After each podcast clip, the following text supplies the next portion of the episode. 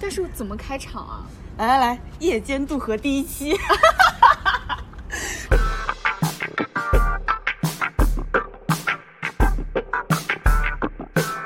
哎，我们要不要说一下我们的工作？先说一下名字吧。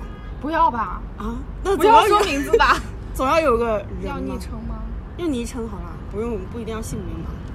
那我就叫这个后边想好了。我是小鱼，那你听到的 另一个女孩的声音就是米娅。终于用上了这个夜夜间渡渡河，那你解释一下这个播客的名字？意思就是说我作为社畜，互联网民工社畜，只能在休息的时候晚上来聊一聊我们对人生的思考。对，现在是晚上八点三十四，在顶楼。两个抽烟的女孩儿，对。我们直接聊聊一下抽烟这件事情。好的不然我们可以先说一下我们是什么时候开始抽烟的。你的烟龄是多少？烟龄，我的天，我已经一五年，我的烟龄六年，其实蛮晚的。我 我之前之前询问了我一圈我的朋友，他们都是很小就开始抽烟了，小学、初中、高中就开始抽了。那你这一五年是大学吗？哎呀，这会暴露年龄了哎！我都毕业了 我是其实也很晚，就是一九年，啊，这么晚啊？很晚。那你烟瘾很大哎。那我烟瘾很大吗？对啊，我感觉你逮着我就是抽烟。那可能是因为太晚了，其实也才一九二三三年。什么呀？一九到二零，二零到二一，也就两年。对不起，数学不好。暴露是其实也就两年，因为是，呃，真正开始一个人生活之后，说尝试一下抽烟这个事情，啊，之前都没有呃，所以所以没有人教你抽烟吗？没有哎，你就是自学人成没有才人教我抽烟。对，那你是怎么学会抽烟的？我我第一次抽烟的场合是，就是当时还在摄影工作室，嗯然后七八个人吧围着我，为了教我抽烟，非常兴奋，大家围成一圈，每个人教我一个抽烟小技巧。哎，那你可以说一下怎么能学会抽烟这件事情？就是我原来不一直不知道，抽烟其实是你的那个烟在嘴里，就是点火点着的时候，你是要你是要去吸的，吸一口。哦我之前一直不知道。哦，这个这个算是小 tips，我之前也不知道。还有怎么弹烟灰啦，哦还有怎么就是别人给你递烟，嗯然后别人帮你打火，嗯，都是有嗯抽烟礼仪。啊，对。那你要是吸进去的话是怎么？就是他们开始会说我抽白烟，我没有这些烟没有过肺，嗯，然后要怎么算过肺？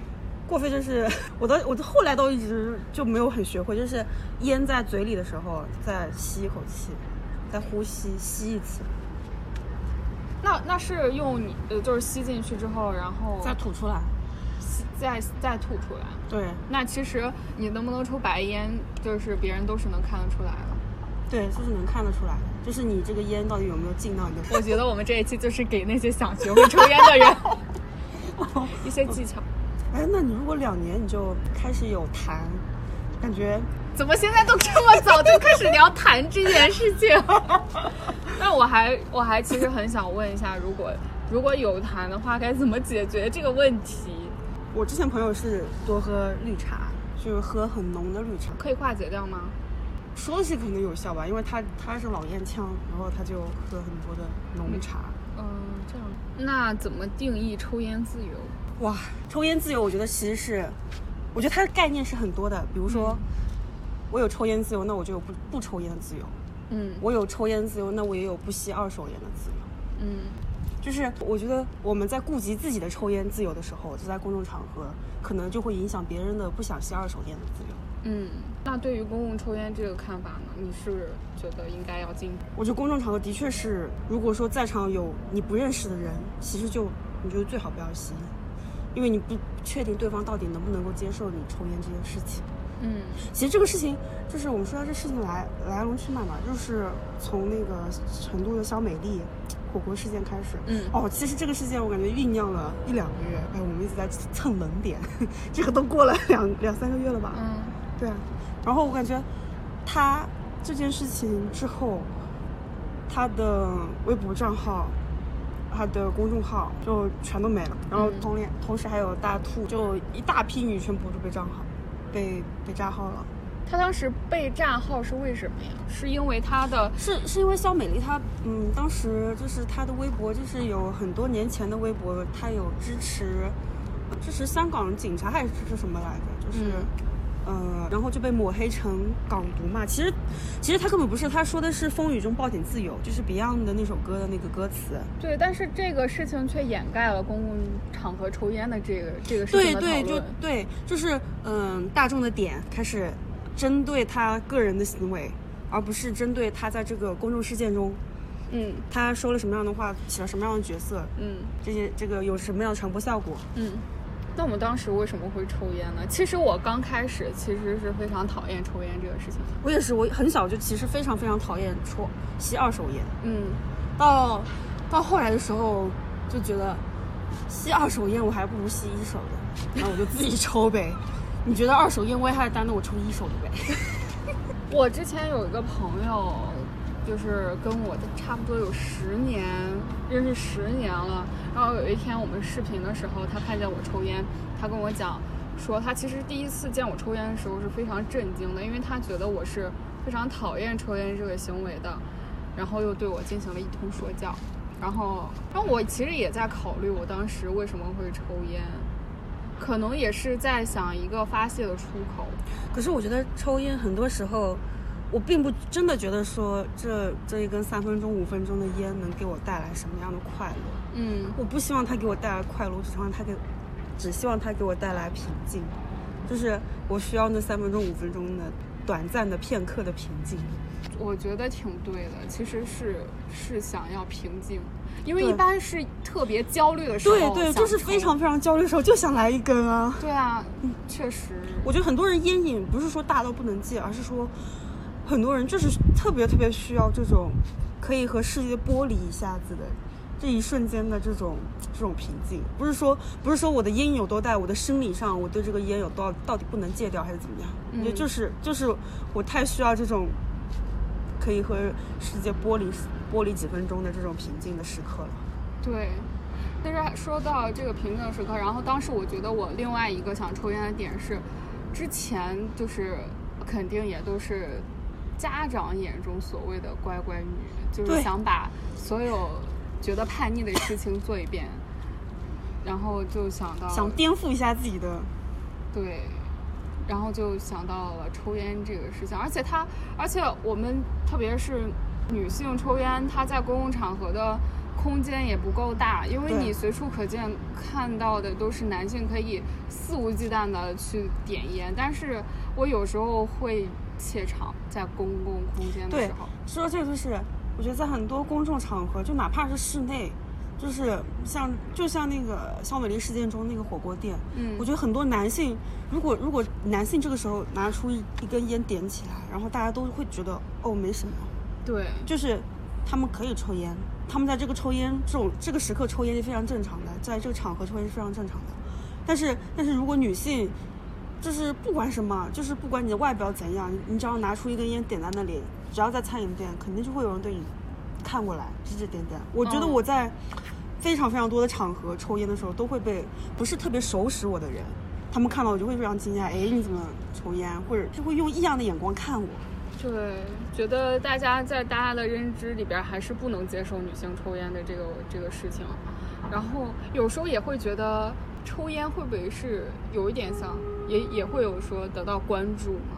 关注，我觉得会有吧，就是因为你你在塑造一个自己的外在的一个形象，就算这个形象可能没有被人看到，就是你可能是一个人蹲在角落抽烟，但是你在塑造自己的一个整体的一个风格。对，就是不是那样的女生，我是这样的女生，我是会抽烟的女生。哦，对自己抽烟的时候会觉得自己会有点拽吗？对啊，对啊，就会觉得自己有点酷。对，可能还是觉得干一些不被大家所熟悉认知的事情的时候，也会有刻意说塑造自己的这种形象。是的。我们虽然自己抽烟，但是我们不能建议人家。我们火，我们已经在这个火坑里面了，我们 不能把别人往这个火坑里面推啊。对，但是我因为最近也迷上了一个剧，羞耻。对，然后这里面也会有高中生抽烟他们的一些行为。哎，说到这个，你有没有发现，就是很多国外的电视剧里面，高中生其实都是高中就染头发、小纹身、耳钉、唇钉，然后他们，但是他们也会有自己的车，会开车，然后会去酒吧蹦迪，好像喝酒不太行。但是，但是其实还是有，就是我觉得他们的高中生活就很丰富多彩。呃，我觉得是他们高中的时候把一切觉得自己想尝试的事情都做了一遍，但是我们的叛逆，我也不是叛逆期，我们的这个时期好像来的更晚一点。哎，我我说这个，我觉得是，我觉得他们在高中的时候其实就在体验做一个成人。嗯，就是嗯、呃在我没有成年的时候，我就要负起一些责任，比如说我要学会开车，我要我要接送谁谁谁去上学。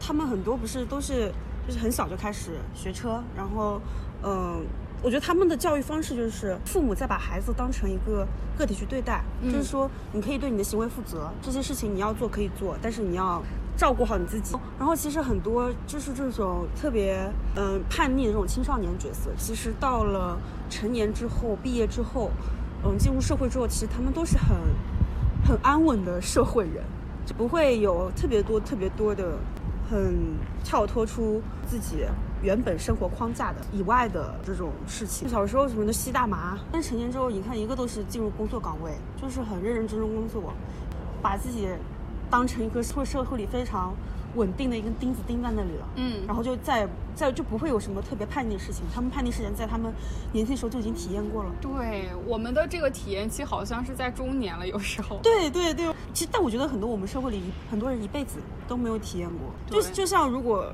我觉得我们身边也会有那种很乖很乖的女孩儿，可能到这个这个岁数了，依然没有做过什么很疯狂的事情。是的，有啊，我之前我觉得也算是一个比较高知女性，嗯也是我朋友的一个女朋友，她是北京人，然后去国外念过书，但是她的家教特别严，然后也只谈过一次恋爱，也就准备步入婚姻，天哪，这还没有然尝后过人生的甜美。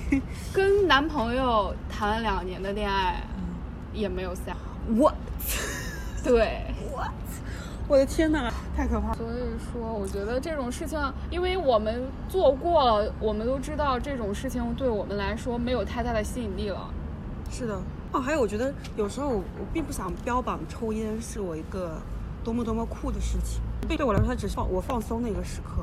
就是包括很多青少年、未成年人会去抽烟，会觉得它是一个很酷的事情，它是一个很酷的动作。就是我已经跨过青少年时期想要炫耀、想要追逐潮流的那个坎儿了。嗯我觉得我已经步入了，我真的是想要放松一下。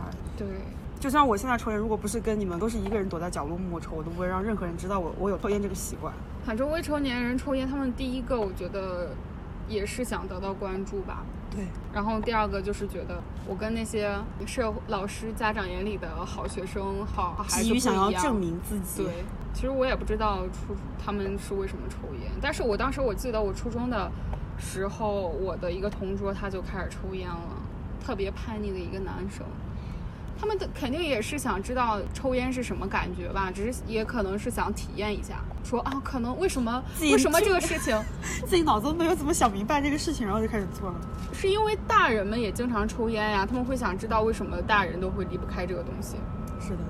哎，说到这个，这个我可能插个题外话，就是抽烟的性别刻板印象，呃，抽烟自由就是在于说，为什么男的抽烟就可以，女的就不行？就是为什么呢？我觉得从最早男性霸占社会资源开始，他们就霸占了这种有片刻欢愉的这种东西，就把这一类的烟草资源就给掠走了。而且而且很早的是那种烟的广告，香烟的广告其实都是男性的，什么什么西部牛仔啦，那个谁，小李子不是拍过一部电影，然后那部电影的片尾曲的部分，他就是在拍一个香烟的广告嘛。嗯，对，就是它是一个非常什么电影？叫什么我忘了，你后期加上。好的，就是西部牛仔，这种非常阳刚、非常非常有男性气概的形象，他才可以去抽烟，相当于不断的给抽烟加上一个加码，就是说只有非常男性的，然后你有一定的社会财富和权利的时候，你才可以去抽烟。所以我觉得到沿沿袭到现在，就是抽烟，我们当然知道对身体不好，但是从精神上来说，抽烟是一个非常非常让我愉悦的一个事物。那男性就把这一类的资源抢占走了，就不让女性抽烟。也是一个权利的问题。对，这是一个权利问题。然后就像男性会去霸占其他社会资源一样，就觉得这个东西是好的，然后我们就不断的说他对女生不好啊，或者女生不要不要不应该这样子，放到很多其他事物里面，其实是也是一样的。但是我这个确实还没有做过大量研究。他们说抽烟确实对女性不好，是因为更容易患得一个什么概概率的癌症，好像是。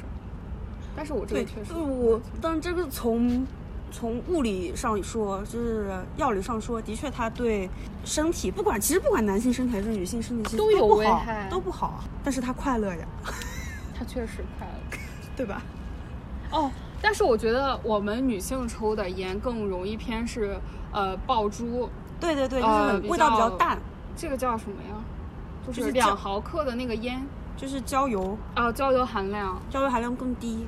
对，所以女性就更证明了，女性是通过抽烟来获得一点片刻欢愉的，而不是像男性那样真的是有烟瘾的。嗯，而且男性的烟我不知道为什么都那么冲啊，而且说实话，我真的觉得不好抽，对，不好抽。嗯，为什么他们还要抽呢？就好像他们不理解那些不抽烟的人不理解我们抽烟的人一样的一个巨大的鸿沟。嗯，的确是两个世界，这是两个世界，非常的远。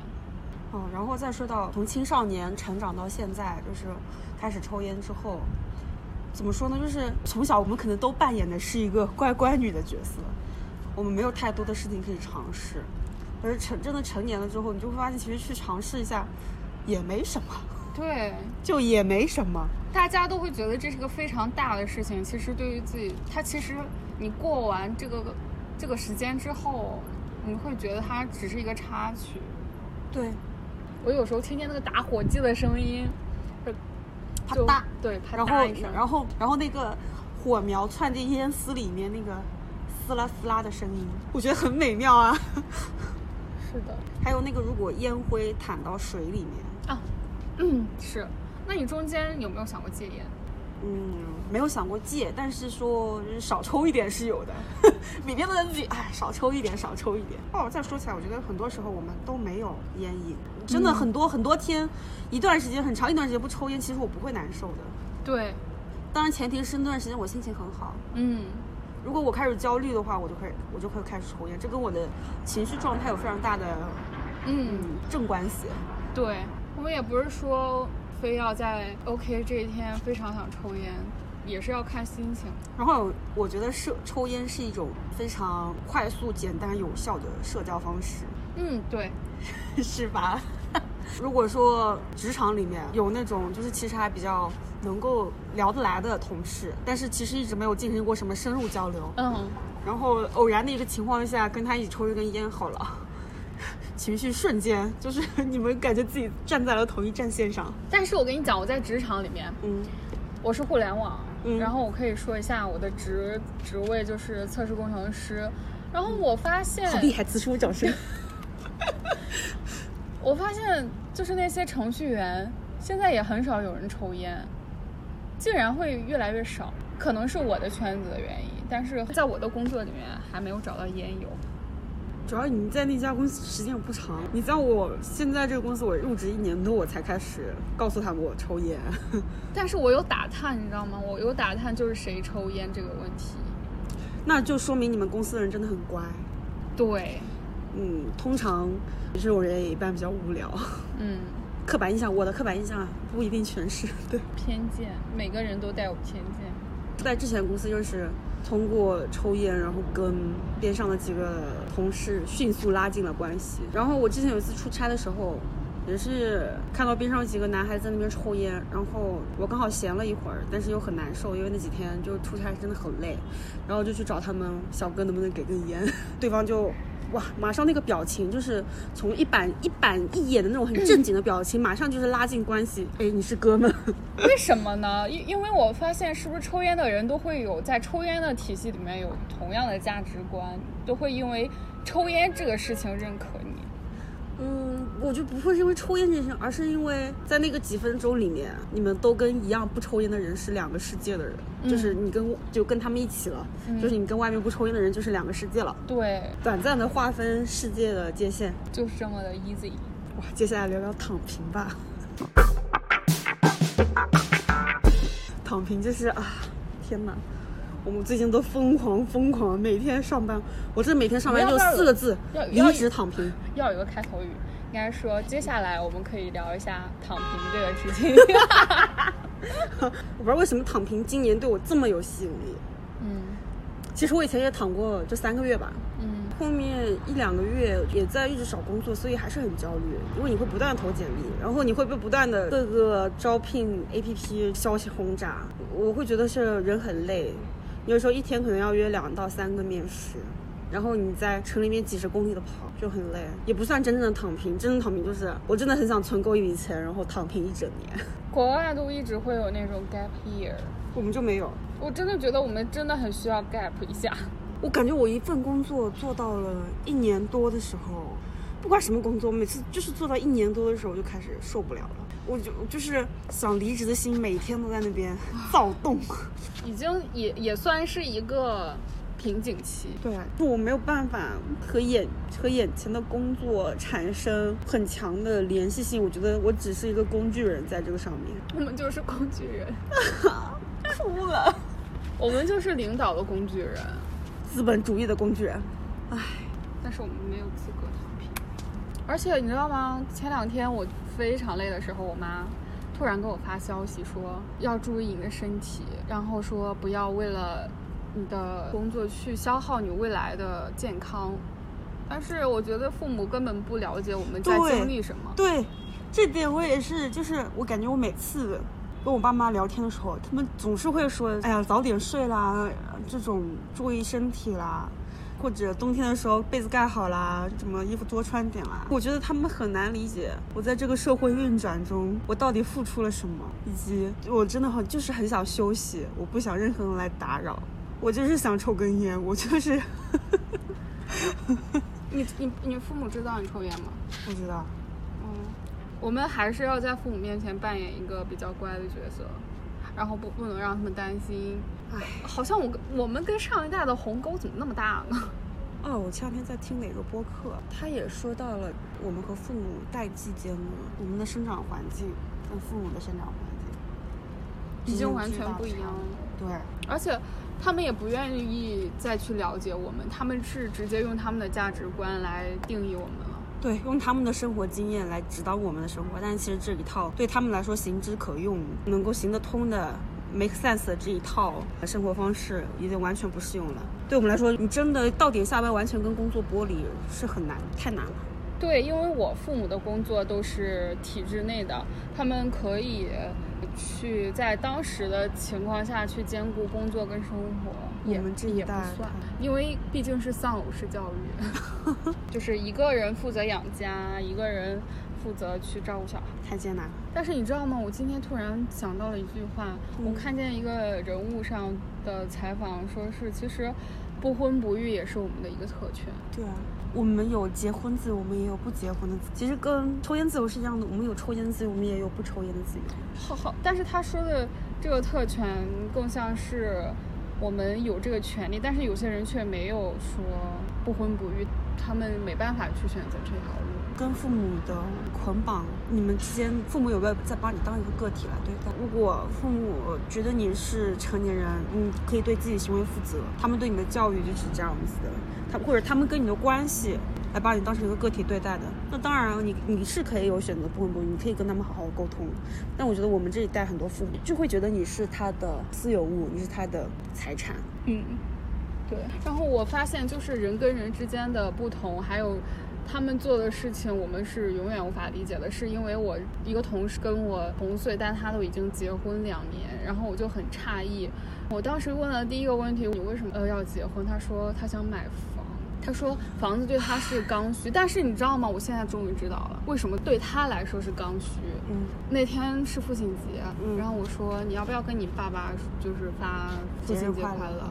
然后他说他是单亲，然后我就 我就用那种安慰他的口吻说啊，其实我父母现在也都是凑合过。然后他突然给我来了一句说他爸已经不在了。然后我就我当时其实很伤心，因为之前我以我的偏见去定义他的选择，然后现在我觉得原来他的选择什么对对他来说最重要的是他也有他自己的理由，他肯定是很想有有一个家。我们永远不知道别人的位置是在哪里。我们现在真的是不能轻易去评判那些结了婚有小孩的人，但是因为真的不知道他们经历了什么，可能他们做的事情也，他们觉得可能是在他们掌控之中，当然可能也是会受到社会环境的影响。然后我认识的一个单亲的亲，反正真的也不是说，可能是因为我们在这个社会环境下，单亲的家庭他们会更容易受到伤害。真的，他们结婚都还蛮早的，就想要一个家庭的那种家庭吸引力这么大吗？我觉得他们，嗯，我理解不了。对，因为我们没有过。对啊，从我们个人的成长经验来说，我觉得家庭并不是一个很幸福、很美满的地方，所以我对他的渴望并不大。可能那些单亲的家庭都觉得，可能他们会想啊，如果父母都在，都在的话，会是什么样子？是啊，他们会觉得可能会不一样吧。而且我的那个同事真的超乐观，他是我们中间最会搞笑的人。但是他他他当他说他单亲的时候，呃如果一个人和你的朋友有那种特别特别爱搞笑、讲话很搞笑的人，他往往都有一个悲剧的。悲剧的内核嘛，对，真的哎，他可能自己都不知道经历了多少呢。他真的好强，他当过领导哎，就是中间负责十五个人。然后他今天突然跟我讲了一个问题，说你在这个公司真的会荒废的，你得不到任何成长，他为什么这么跟你说？因为我们的领导很差，就是这个团队很差。嗯，我跟他关系算蛮还蛮好的，我觉得我我还挺喜欢他的，他也挺优秀。像对，因为我今天也在问你成长这个问题，我好像觉得我自己在工作中、生活中也没有任何成长。啊，我觉得工作中没有成长倒也还好，但是但是生活中多少有点成长吧。嗯，应该会有点成长，但是觉得还是可能经历的事儿不一样吧。我前两年其实一直很焦虑，就觉得我到了这个年纪，但是我没有这个年纪做这个年纪应该做的事情，就是我还当时还会在世俗的判断里面去评价我自己，然后我会非常焦虑，我觉得我也没有做成什么事，一直很碌碌无为，然后年纪又大了，我我觉得自己很失败，嗯，当时会这样觉得，甚至我会觉得说，我没有因为跟别人一样焦虑而焦虑。别人可能会觉得说，哎，我的工资要到多少，我的薪水收入要到达到多少，我要买什么什么东西，我要我要买房或者买车，他们都会有这样的目标，但我没有。然后我会觉得自己为什么会这样？但是到这两年，我我反而会觉得好一点。我觉得那是他们选择的生活。对啊，我我觉得每个人都会有一段时间会陷入到世俗所给你的一些东西，因为我之前也会焦虑过，我会觉得，哇靠，我这几年没有达到我应该有的一份收入，我的收入跟一个刚毕业的学生一一模一样。甚至我跟一个刚毕业的一个程序员聊过，他的工资甚至比我高两倍。那个时候，然后我就会非常的焦虑。对你就会，你说不自觉的会把自己跟同龄人进行对比，我觉得这个就很落到那个陷阱里。因为小的时候，你的父母会不会把你跟别的孩子比？就是说，你看别人家谁谁谁谁谁谁，我的父母经常这样子，几乎每天都会说，你看别人家谁谁谁一回家就写作业，或者你看别人家谁谁谁，嗯、这次考的怎么怎么样，或者他们有多乖，什么什么，我们会喜欢跟别人去比较。这个应该是思维定式了，对，因为你就在人这么多的一个社会环境里，你很难不去比较。平向的做去跟他们做比较。对，然后我现在其实也会想到说，还是想得到父母的认可。我就有时候会想把我的工资甩给他们说，你看你看我现在钱？对，我觉得如果哪一天我真的赚到那个钱数的时候，我觉得我会像别人一样，我也觉我觉得我也好不到哪里去。就比如我现在虽然真的是虽然工资比之前什么高了高了两倍，但是我还是会交。我感觉我的生活完全没有之前就是工资少的时候那样的贴近生活。哦我觉得我现在觉得是觉得就是我觉得。我两三千块钱的那几年，嗯我最开心，最开心是我人生 最无忧无虑、最开心的一段时光。为啥？但是又觉得现在回不去了，就我不会，我也回不去了。我不会接受那时候住的那种破破烂烂的房子，也不会接受当时省吃俭用，为了稍微省一点点钱，然后吃的就很简单，可能就只吃点泡面，一顿两三块钱就解决了。我现在就不不肯回到那种日子里，虽然那个时候我很快乐，太难了，就是好复杂这个事情。以前我会觉得就是，OK，你对快乐的阈值，嗯，又高了。对之前会觉得我要把工资的这件事情解决之后，我至少不会焦虑了，我至少可能会快乐一点。但是我觉得我我即使现在在这个区域里面，我刚才不是过来找你的时候嗯。啊，骑自行车，然后坐地铁。我骑自行车的时候，我觉得我还是对这个地方没有那种归属感。嗯我不知道为什么，就是这边都是开发区，我之前住的地方全部都是生活区，那个地方会更更贴近生活。哎，那你就这样会不会经常就是会觉得，你好像把自己抽离出来再看那个地方，你会有另一个你看，我我会经常这样，就是觉得我跟我眼前我现在所处的世界，我们不在一个维度上，嗯，我会经常看到这些，我觉得很很陌生。对。可能因为我们现在这个状态也很差，我们怀念的是我们当时的另外一种状态。但是我们其实如果回到当时此时此刻的那个状态，你又不想要。对，我觉得我我我现在就是这种状态会，这种焦虑会让我很难融入到我现在的生活中去。嗯，而且你知道吗？我其实因为工作很忙，会想到会跟朋友的关系梳理这个事情。啊，太你知道我现在，我现在真的理解，因为我在，我现在有点理解我爸。嗯你知道为什么吗？因为我现在跟两个室友一块儿住，然后跟他们的交流非常少，因为我每次回家的时候，都是大家都在各自的房间里，也都不聊天，也都不能一块儿出去玩儿，因为自己特别累，都想一个人安安静静的待在那儿。然后因为长时间的不联系，话题也没有了。然后我就想起来，可能当一个父亲回家特别累，然后跟自己的妻子跟女儿都没有共同的话题，然后也慢慢的但是我觉得是这样，你跟你的室友还只是室友，你们并没有亲属关系啊。是。但是你们没有一需要一个家庭共同去维护、维共同去运营的一个嗯家庭。但是如果是一家人，父母和子女的话，不管怎样，你回到的是一个家庭，你回到的不是一个房子。嗯。他其实还是应该说，哪怕他觉得很累，他也可以跟你诉说他的感受，就说嗯我现在很累，我可以休息一会儿，我们后面在一起聊聊天什么，这种我觉得也是可以的。我觉得家人们不就是要沟通嘛？但是如果这种沟通都是省略掉的话，那家何何以为家呢？我没有家，我也没有。我哎，我觉得我们感都是那种家庭观念很淡薄，就不着家。简单的说，就是传统观念里面非常不着家的人。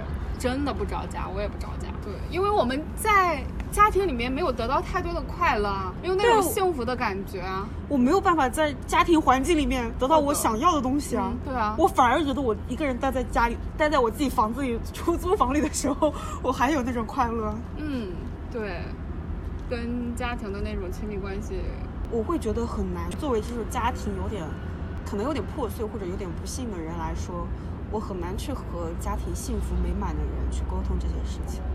我们不在同一个，又是两个世界，对，就是又是两个世界。人跟我觉得人之如此的不同。我觉得就是我，如果我说我家里的情况，我觉得他们完全没有办法理解，他们是真的不能理解，就是理解不了我身上可能受到的痛苦，我觉得他们理解不了，所以我嗯从来不会去跟我家庭特别幸福的朋友说这些事情。对啊，因为我还在想说，我今天不是跟你说我在你身上找到了跟我的相似之处吗？嗯这个又是一个，是不是？对，因为我们好像都是在小镇青年里面，父母关系淡薄，然后这样的生长环境就又很不甘于命运。不甘于命运，我们都呃被命运扼住了喉咙。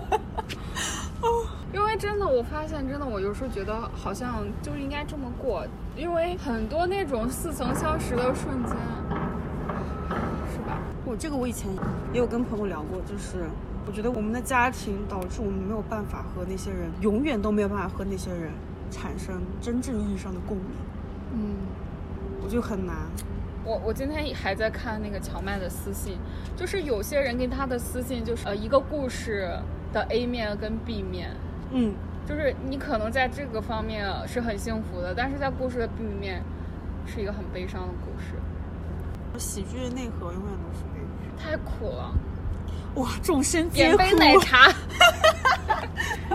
众生皆苦。你总是会比我想的会更深刻一点。有时候我会不懂的点，我都来找你，你肯定都会有你自己的见解。哎，也不是吧？我觉得我的点也没有很深刻呀。可能正戳中我的点，就像我今天问你我大学同学的那个恋爱关系，其实我也有想过，说当他跟我讲他想让那个男生多让让他的时候，嗯我其实也想问他，他到底想得到什么？到底想要什么呢？对，但是我当时没办法去说这个事情，因为我挺了解他的性格，就是想有浪漫爱的幻想，嗯他想被宠着，也是传统的。嗯，就是我们之前其实也说过的，我觉得很多人没有办法进行深度交流。对，就像你说刚刚说的这种，我身边可能不会有这样的朋友来跟我说这种话题。我觉得我我也不是聊这类话题的人，可能，但是就是这种问题，在我看来真的很幼稚。男女关系中，为什么他不能多让让我？感觉像过家家。对啊，我觉得这是很幼稚的亲密关系，我做不到。我觉得如果我谈恋爱，我也没有办法，只是跟你每天聊一下，哎，你什么时候来接我？这种话，我觉得聊起来很无聊，三句我就没话讲了。我觉得可能也我我的也是一种嗯深刻爱幻想吧。好像我们每个人都有每每个人的幻想哎。是的，那么夜间渡河第一期其实到这里就结束了，然后暴力结尾，第一期到此结束。我们没有聊什么特别宏大的命题，然后也是从自己的个人角度出发来聊一聊我们对生活的一些感悟，我们自己的一些感想。然后那部小李子的片子是《好莱坞往事》。夜间渡河这档播客后续更新的话，我会把它放在我的微信公众号，就是北贤妻的小鱼上，看情况更新。呃，不接受催更，谢谢。